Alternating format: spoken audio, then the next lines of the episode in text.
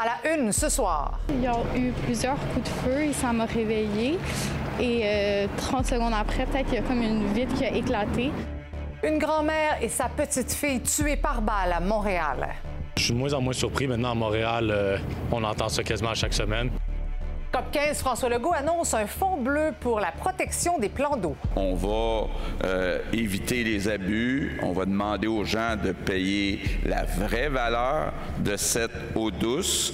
Le ministre de l'Environnement, Benoît Charette, répond à nos questions. Et Québec dépose ses offres pour les travailleurs du secteur public. L'offre gouvernementale pour les cinq prochaines années se chiffre à 13% Un retard salarial des employés de l'État. Donc, il faut corriger le tir.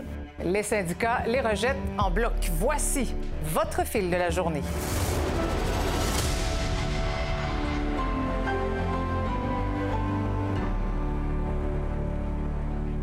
Bonsoir. C'est toujours le mystère total entourant un double meurtre survenu la nuit dernière à Montréal, précisément à l'intérieur d'un appartement du quartier Pointe-Saint-Charles. Une grand-mère de 73 ans et sa petite fille de 22 ans ont été abattues. Marie-Michel, on, va le comprendre, c'est une véritable scène d'horreur qui attendait les policiers. Oui, scène d'horreur. Les policiers, lorsqu'ils sont arrivés euh, la nuit dernière vers 2h30 du matin à l'intérieur de l'appartement, ils ont euh, retrouvé donc cette grand-maman de 73 ans qui était euh, blessée par balle. Son décès a été constaté sur place, donc elle gisait sur le sol et tout près d'elle, il y avait sa petite fille âgée de 22 ans, elle aussi blessée par balle.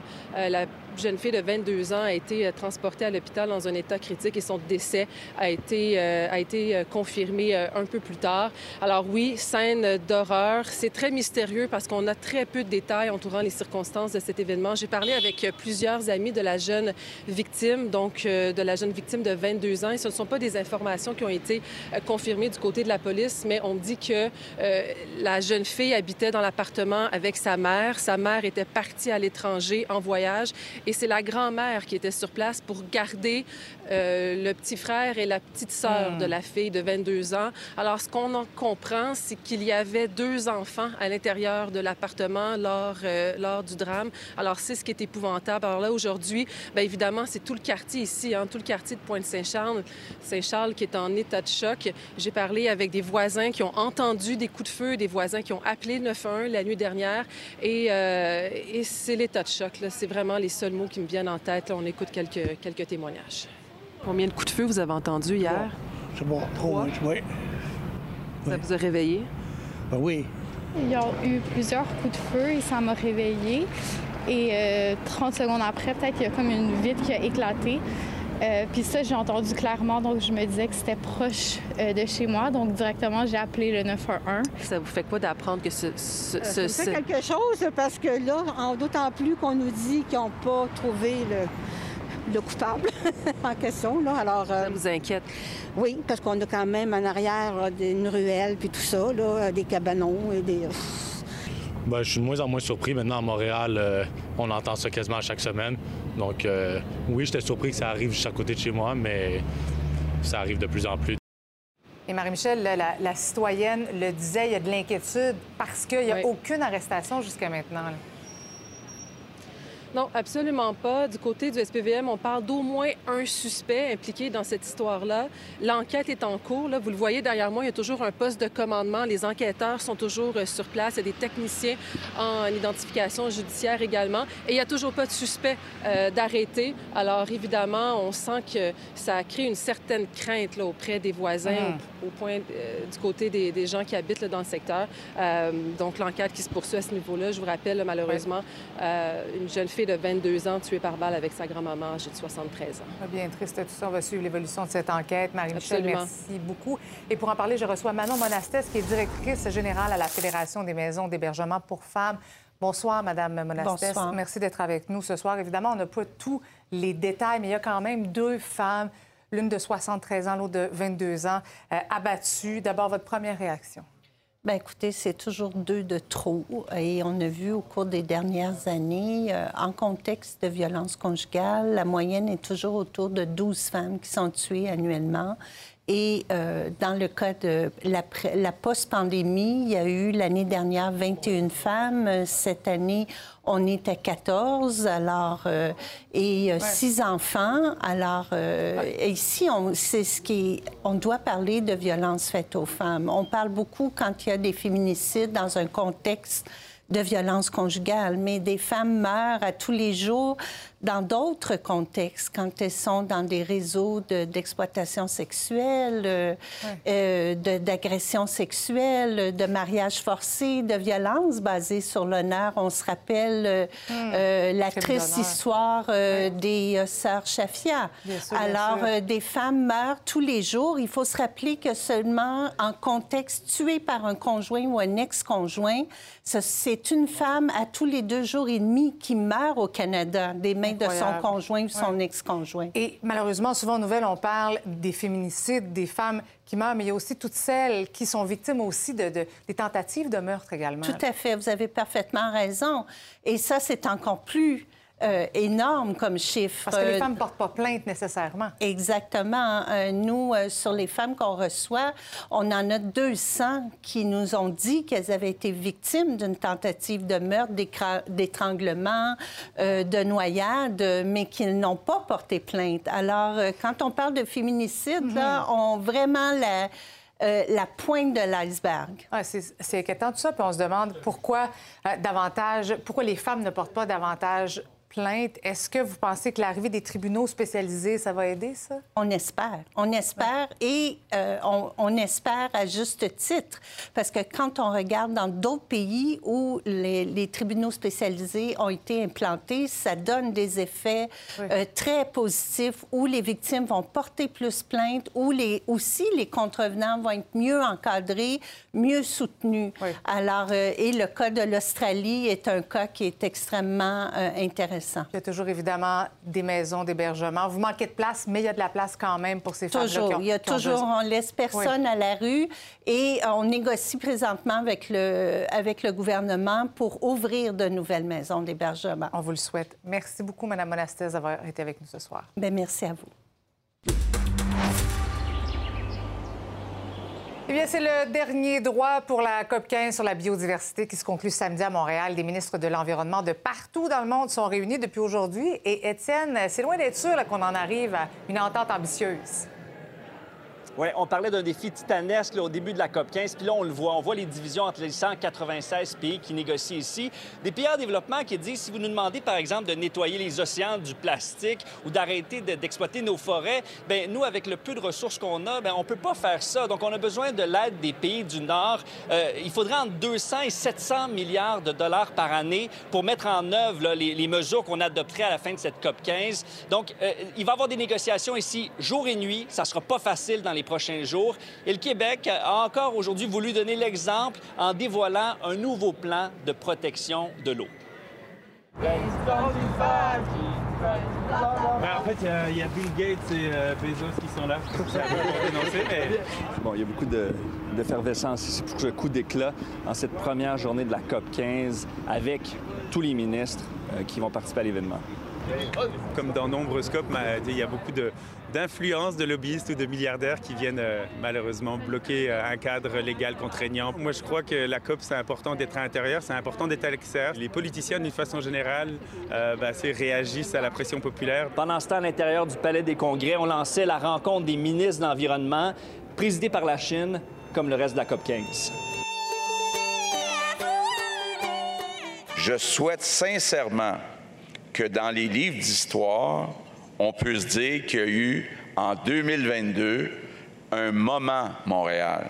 Lors de la prochaine session parlementaire, il va déposer un projet de loi pour mieux protéger l'eau au Québec. La première chose qu'on va faire dans ce projet de loi, c'est d'augmenter de façon importante les redevances qui sont payées sur l'eau qui est puisée au Québec. La deuxième chose qu'on va faire, c'est qu'on va mettre en place un fonds bleu qui, à terme, va atteindre 150 millions de dollars par année pour toutes sortes de projets pour protéger notre eau. À partir d'aujourd'hui, quelques 130 ministres de l'Environnement ont trois jours pour s'entendre, signer une entente, mais ça bloque à pas mal d'endroits. Ce qui bloque, c'est le financement. C'est beaucoup les pays en voie de développement qui disent ben nous, on veut bien protéger notre biodiversité, mais il va falloir nous aider. L'Union européenne et le Japon euh, sont très réticents à l'idée de créer un nouveau fonds. Euh, et, face à ces réticences-là, ben, les pays en voie de développement sont sortis en bloc des négociations pour protester contre ça. On voit des pays du Sud qui sont inquiets, puis on dit que parfois l'Union européenne n'est pas d'accord à leur donner un budget spécifique pour la biodiversité. Qu'est-ce que vous répondez à ça? Je pense qu'au niveau de l'Union européenne, il y a une ouverture pour mettre un, budget à disposition. Finalement, euh, certains demandent des moyens financiers pour pouvoir agir et ne veulent pas définir l'ambition tant qu'on n'a pas défini les moyens. Et d'autres considèrent qu'il faut d'abord définir l'ambition et puis les moyens. Si chacun fait un pas vers l'autre, je pense qu'il y a moyen de trouver un accord. Jean Lemire, qui négocie pour le Québec, parfois même pendant la nuit, demeure quand même optimiste. Vous dites qu'on voit vos cernes euh, parce que vous êtes couché tard dans les derniers jours. Oui, euh, disons que les négos nous tiennent éveillés plutôt tardivement, oui. C'est quoi les, éléments précis, là? Vous dites, ça, on est content, on l'a, puis le reste que vous auriez voulu voir, que vous voudriez voir dans l'entente finale? Ben, en fait, on n'a rien encore. Tant qu'on n'a pas tout, on n'a rien. Ça, c'est important de le comprendre. La présence autochtone dans toutes les tables de négociation, ça, c'est vraiment acquis. Euh, l'importance euh, des femmes euh, dans cette négociation, dans la gestion de tout ça, ça, c'est de l'acquis important. La quantité de pesticides, par exemple, en agriculture, ça, c'est encore difficile. Ce que ce qu'on décide ici, c'est la feuille de route pour les dix, prochaines années. Monsieur le maire, bonne chance. Passez des bonnes nuits de négociation. On est avec vous. Merci beaucoup. Si les ministres réussissent finalement à s'entendre, une entente finale pourrait être dévoilée lundi soir ou mardi matin au plus tard. Et François Legault a lancé un message aux pays participants à la COP 15.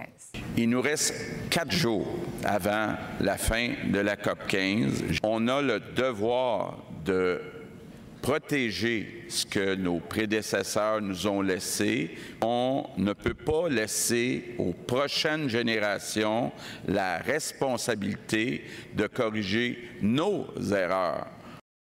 Je retrouve ce soir le ministre de l'Environnement, de la lutte au changement climatique, de la faune et des parcs, Benoît Charette. Bonsoir. Bonsoir, Madame Bergeron. Qu'est-ce que vous savez euh, des négociations en cours? On a eu une petite crainte euh, il y a quoi 36 heures lorsqu'un bloc important de pays s'est retiré de la table de négociation pour des, questions qu'il souhaitait euh, défendre. La bonne nouvelle, tout le monde est de retour maintenant. Euh, un rythme plus accéléré a pu, se développer depuis. Donc plus confiant aujourd'hui que je pouvais l'être il y a 36 heures maintenant. Est-ce que certains enjeux économiques, selon vous, peuvent freiner les négociations? Bah, j'ai connu quelques COP climat par le passé. Ça a pris quelques années avant de convenir, par exemple, d'un fonds sur les pertes et dommages. C'est une entente qui est intervenue sur le côté de l'Égypte il y a quelques semaines tout juste.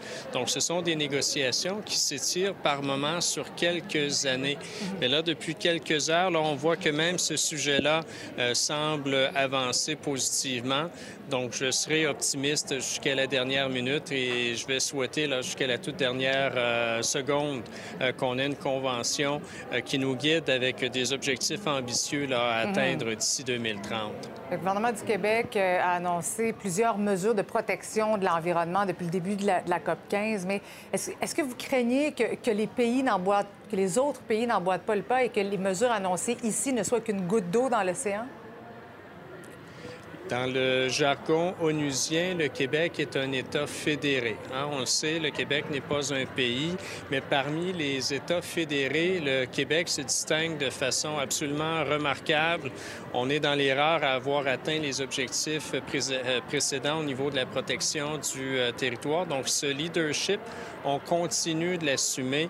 Et euh, moi, personnellement, au cours des derniers jours, des dernières semaines, j'ai rencontré des ministres de pays qui sont membres de la Convention et on répète le même signal, le même message, c'est-à-dire ce leadership-là. Oui, les États fédérés peuvent et doivent le jouer, mais les pays signataires ont une très grande responsabilité aussi pour la suite des choses. Oui. M. Legault a annoncé euh, le, fonds bleu pour protéger des plans d'eau, mais plusieurs revendiquent la préservation de la rivière Macpaille et euh, vous demandent de ne pas construire de barrage sur cette rivière-là. Pourquoi vous ne vous y engagez pas? Ce qu'on a mentionné depuis le départ, la COP, pour nous, n'était pas l'occasion de présenter des projets spécifiques. Il n'y a aucune aire protégée qui n'a été annoncée ou qui le sera dans les prochains jours. Mais en même temps, le gouvernement du Québec, l'actuel à tout le moins, a une très grande crédibilité sur ces enjeux-là compte tenu de notre bilan des quatre dernières années. Donc, il n'y a pas de projets qui ont été écartés à ce moment-ci, mais pour nous, la COP n'était pas l'occasion de les présenter, ces projets-là, euh, qui seront dans certains cas annoncés aussitôt qu'en 2023, mais c'était plutôt euh, l'occasion de présenter de grands objectifs. Le Fonds bleu, euh, c'est des, des, sommes là, qui étaient attendues depuis des années, qui ont été confirmées là, par le premier ministre ce matin. C'est un projet de loi aussi qui inclut la, la transparence et l'accès aux données sur les prélèvements d'eau des entreprises d'embouteillage au Québec. Qu'est-ce que ça va changer, selon vous, ça? Et ça aussi, c'était réclamé depuis des années. En fait, c'est un projet de loi qui va venir instituer le Fonds bleu, un premier élément.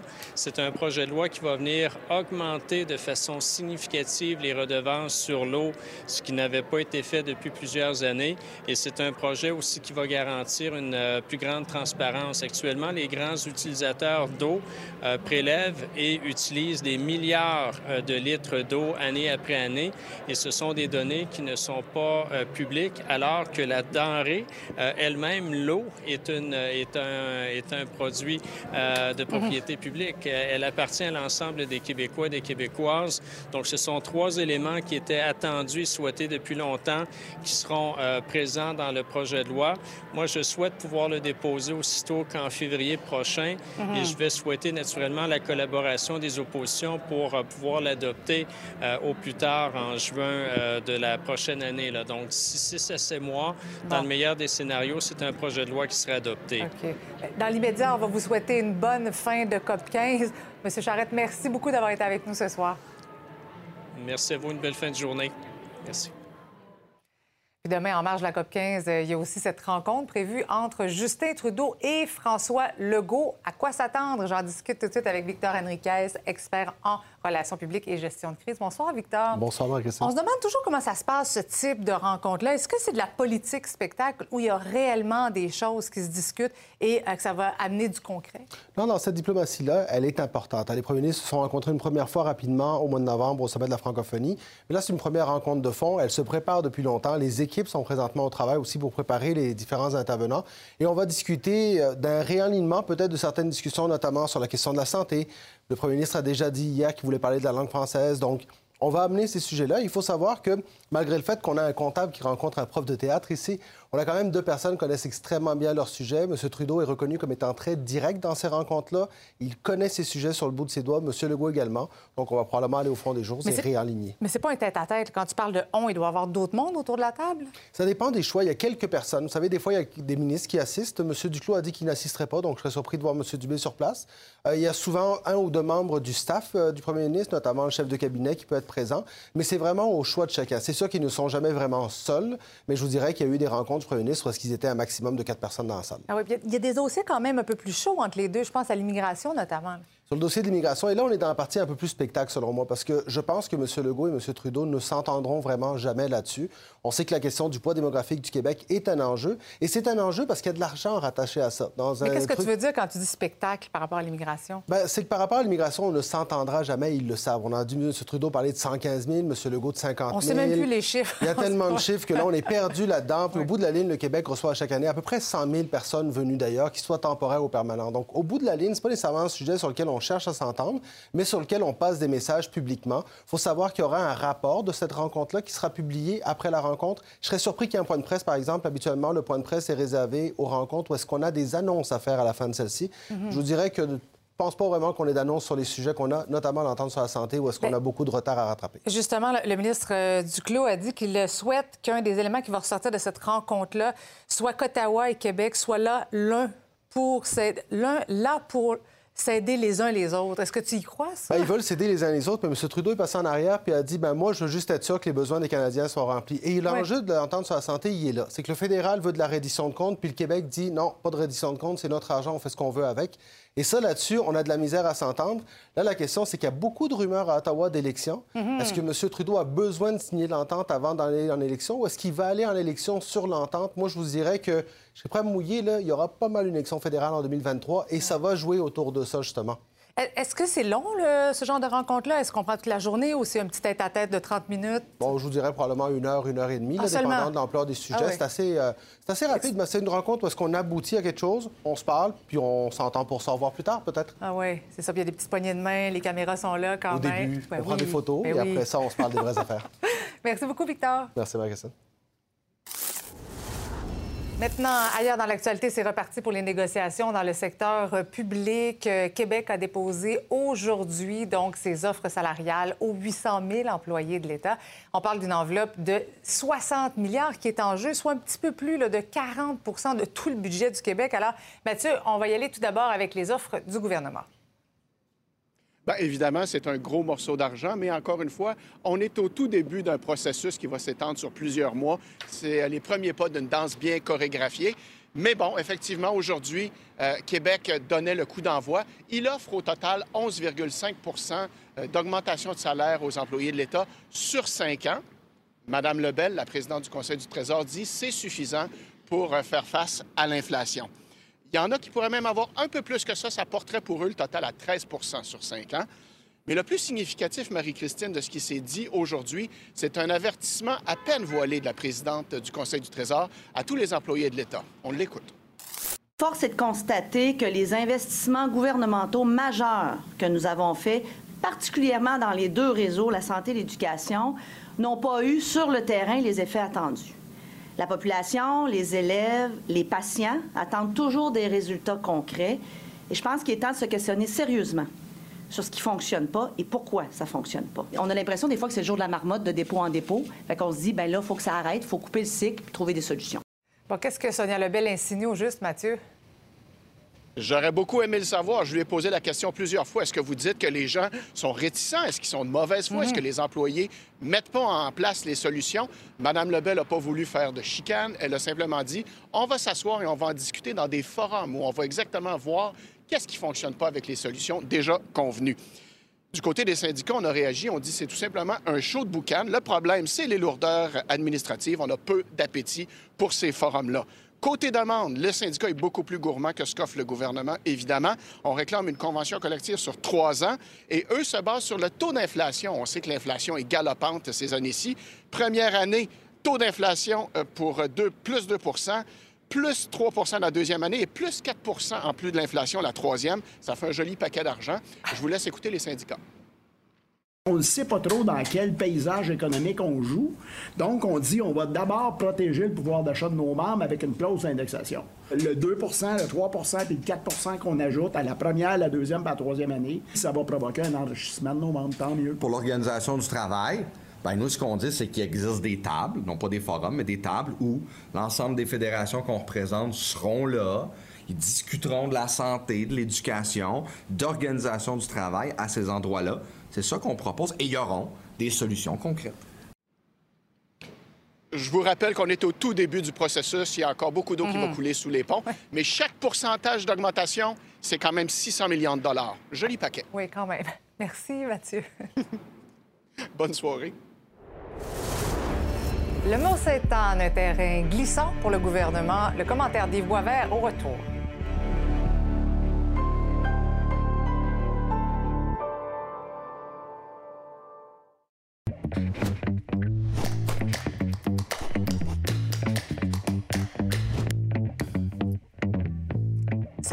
Salut Marie-Christine. On va parler du fameux Mont Sainte-Anne parce qu'on s'est rendu compte avec la chute de cette gondole-là que c'est une station qui manquait pas mal d'amour. Est-ce qu'on peut dire ça comme ça? Oui, on peut le dire comme ça, certainement.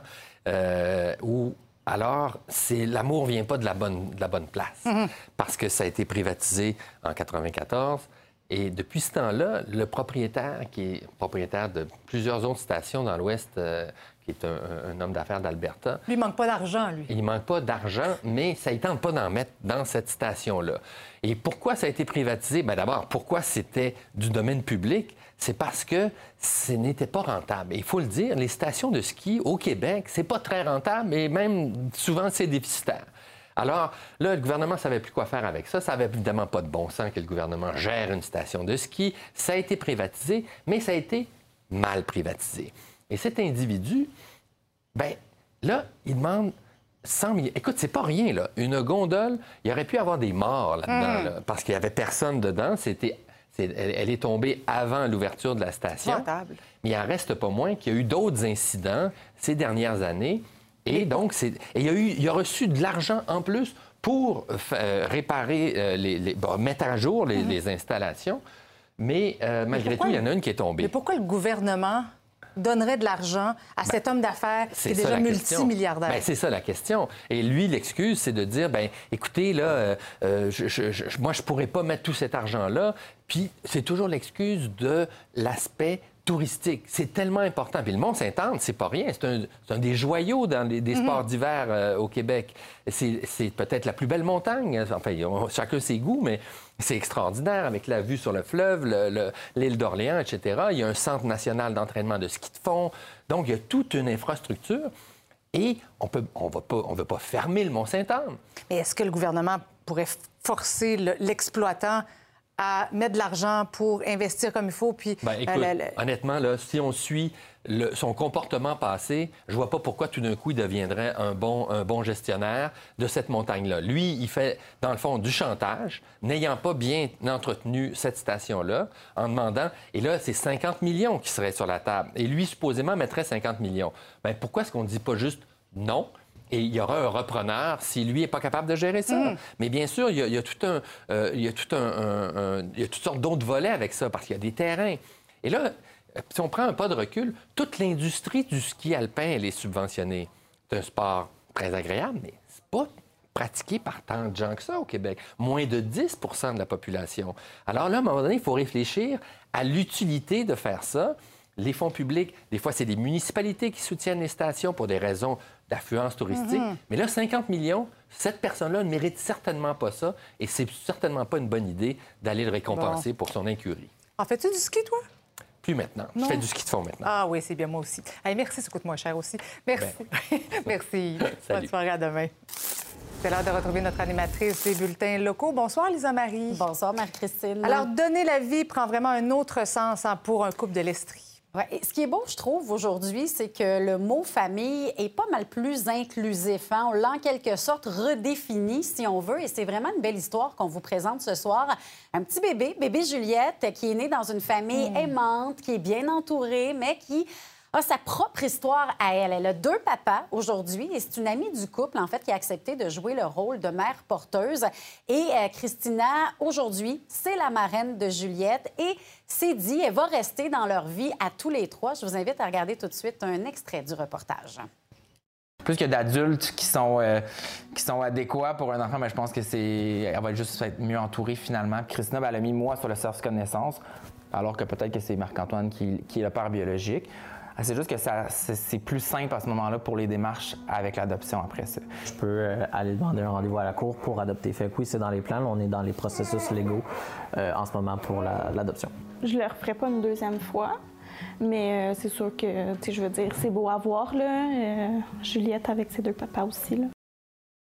Oui, c'est effectivement Ben très, oui. très beau à voir. Reportage complet, fort intéressant, très touchant de ma collègue Dominique Côté.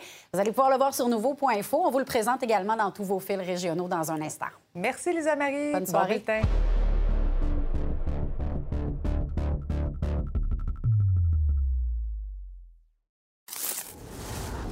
L'automobiliste accusé de délit de fuite mortel après avoir happé une fillette ukrainienne de 7 ans a été remis en liberté. Juan Manuel Becerra Garcia, 45 ans, devra cependant respecter une série de conditions, notamment de ne plus conduire d'ici la fin des procédures judiciaires.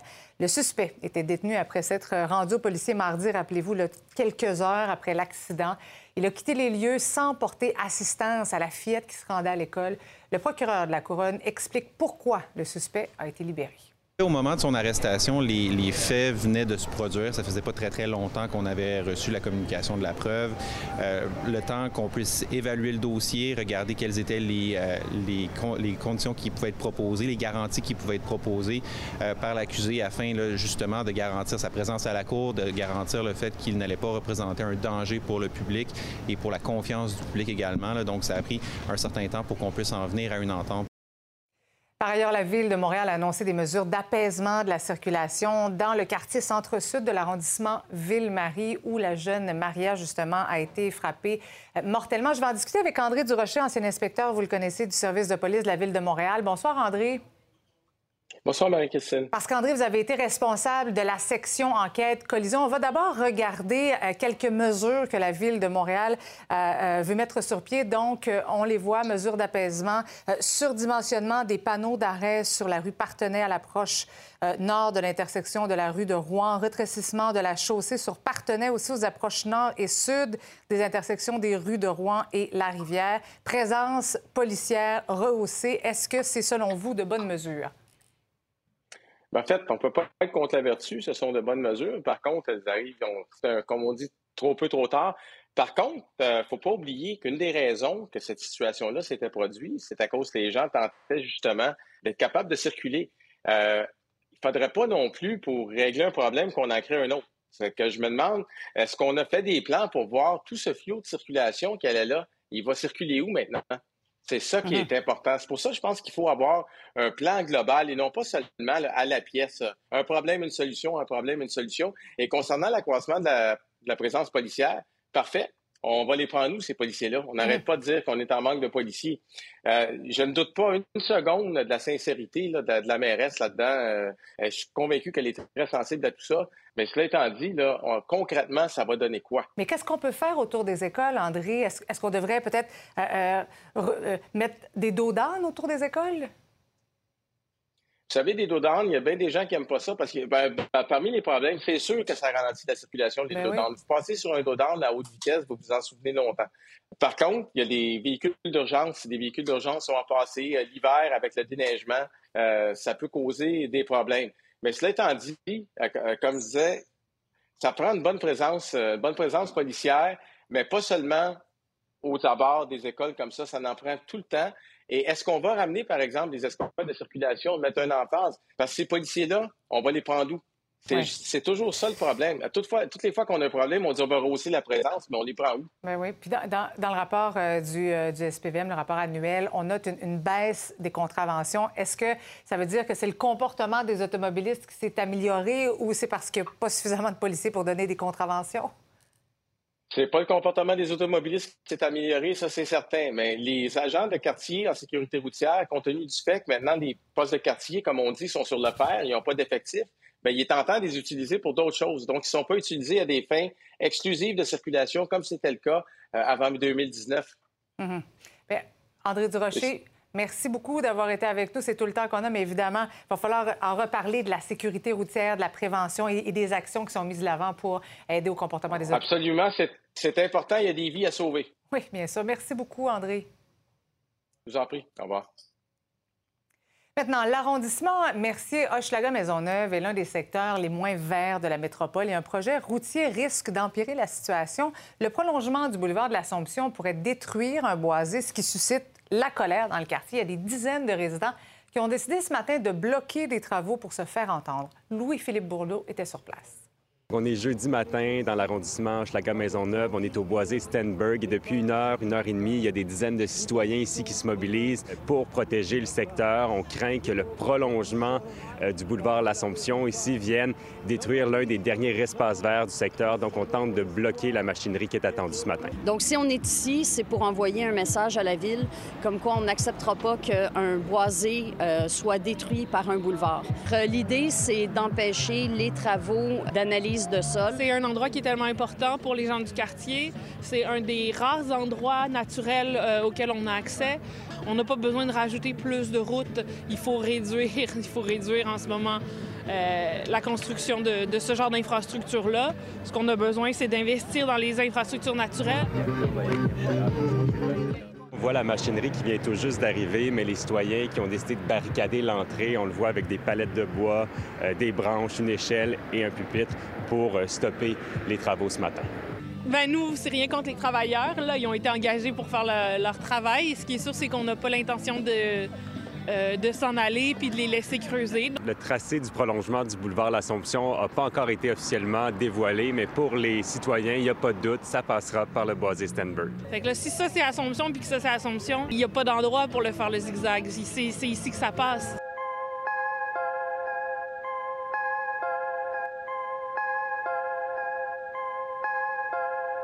Trouvez-vous que la Ville de Montréal est de bonne foi dans ce dossier-là? Bien, ce serait difficile de répondre oui à votre question, puisqu'on entend des discours, euh, notamment pendant la COP 15, qui nous semblent à nous, en tout cas, c'est contradictoire avec ce que nous, on est en train de défendre.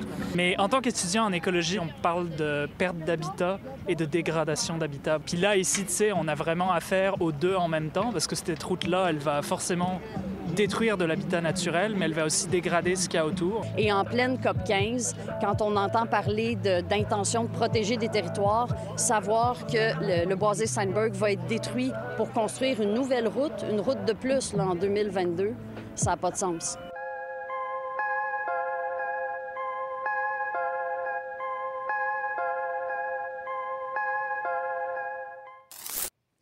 Devenir végétarien contre son gré, c'est la situation que doivent affronter certains utilisateurs de la cuisine collective de Francheville qui subit de plein fouet la hausse du coût des aliments. La cuisine qui nourrit environ 600 personnes par mois est le dernier rempart pour de nombreux trifluviens.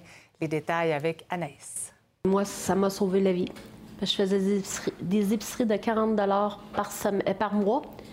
Et moi, je suis quasiment tombée végétarienne du jour au lendemain parce que ça coûtait cher. Puis, ben, j'avais moins de choix. Puis moi, les cuisines, ben, m'ont aidé à avoir euh, du choix, de la variété dans qu'est-ce que je mange. Ah, c'est impossible, la salade, c'est 4-5 ben, c'est ça.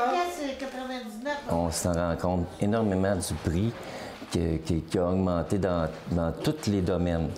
Euh, la viande surtout. Puis euh, le beurre, euh, toutes ces choses-là, c'est des choses aussi de base. On fait beaucoup de recettes avec des carottes, avec des, des, oignons. Euh, c'est toutes des choses qui ont augmenté, puis que nous autres, ben, on en a besoin pour faire nos recettes. Même le pain, on veut manger du pain. mais le, pain qu'on achetait, mettons, avec 5 il n'y a pas si longtemps, on pouvait s'acheter du pain puis du lait pour 5 c'est plus ça. On n'a même plus un pain. On n'a même plus de pain pour 5 C'est une, une, montée là, extraordinaire. En moyenne, à peu près le double que ça coûte euh, pour les viandes. Exemple, comme un, contenant comme ça pouvait nous coûter autour d'un dollar 25. Euh, ce qui n'est plus vrai maintenant, malheureusement.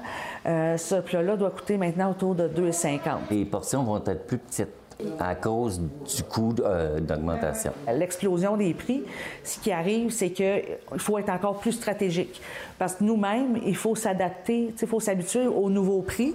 Puis non seulement, c'est dur de s'habituer parce que c'est scandaleux, mais en plus, ils continuent d'augmenter. Puis on coupe c'est dans l'épicerie qu'on coupe plus souvent. On voit de plus en plus des nouveaux visages de la pauvreté. Des gens euh, qui, euh, autrefois, qu'on voyait comme, mettons, comme plus donateurs ou bénévoles, mais qui, eux-mêmes, se retrouvent momentanément dans le besoin. Ça me permet, moi, de pouvoir manger, bien, exemple, du ragoût pour le temps des fêtes. Bien, moi, c'est mon seul repas que je vais avoir de Noël euh, qui est plus traditionnel. Ce qu'on coupe quand on a un imprévu, euh, un enfant qui est malade ou nous-mêmes ou l'auto, si, on a la chance d'en avoir une, mais qui brise, c'est dans les dépenses non fixes qu'on coupe la nourriture. Là, il annonce que ça va encore augmenter. Fait que là, on se demande quand, euh, quand ça va arrêter, bien sûr. on va, on va, être obligé peut-être de faire des recettes végétariennes. on ne sait plus. il pourrait ben, augmenter les chèques d'aide sociale. Puis, euh, aider le communautaire aussi, parce que si le communautaire disparaît, ben, on n'aura plus de cuisine. Restez là, retour, on se rend en direct à la chapelle ardente à la mémoire de Jean Lapointe, décédé le 18 novembre dernier.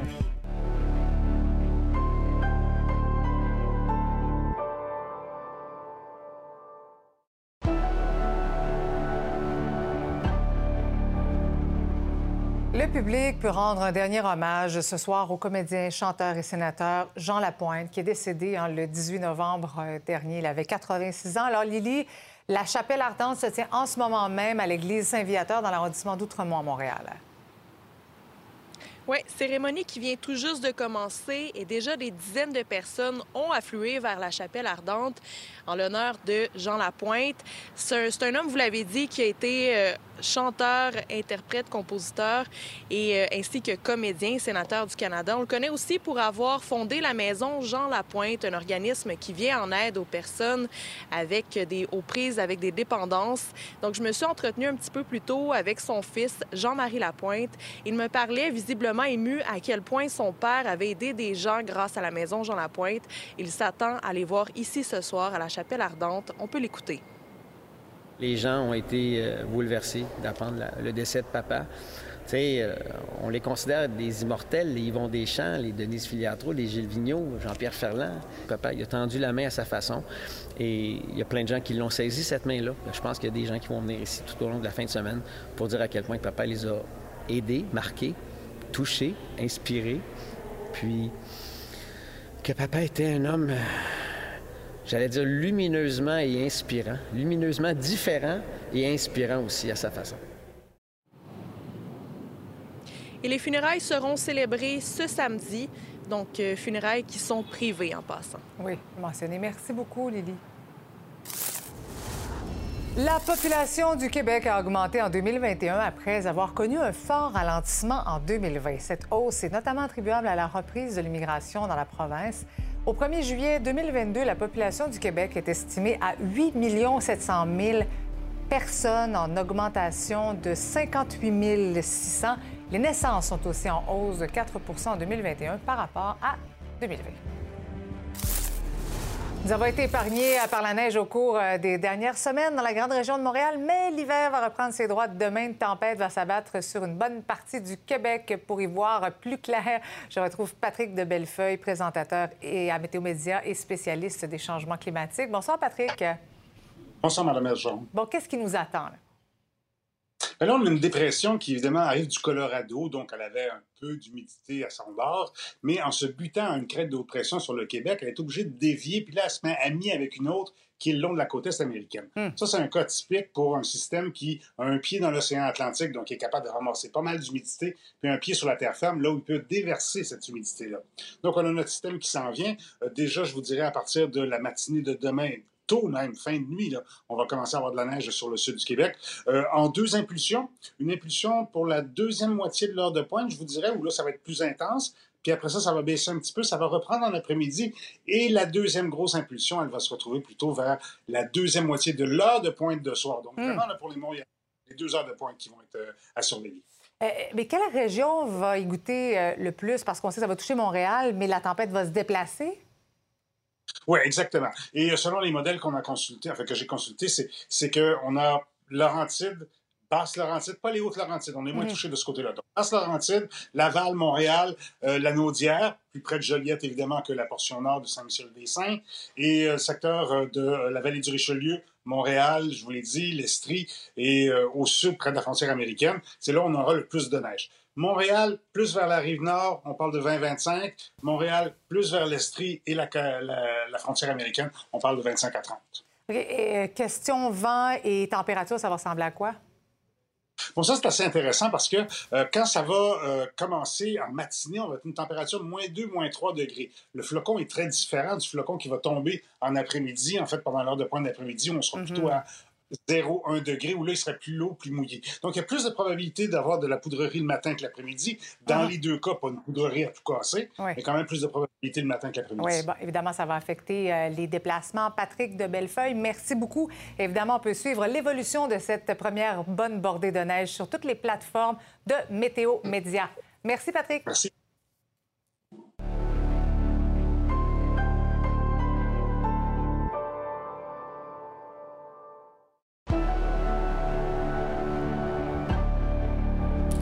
Bon, Michel, l'ancien président américain Donald Trump, qui nous surprend encore et toujours. Hein? Oui, il ne manque pas de confiance en lui, vous allez voir. il a dévoilé aujourd'hui une série de cartes numériques à collectionner où il se prend pour un super-héros. Pourquoi? Parce qu'il dit que l'Amérique a besoin d'un super-héros. Elles sont vendues 135 canadiens chacune. Euh, il semble-t-il qu'il connaît un peu de difficultés dans sa campagne à l'investiture ben républicaine qu'il a lancée il y a un mois. C'est sûr que c'est peut-être une façon de s'en sortir. On m'en parlait avec Raphaël Jacob d'ailleurs à 22 h.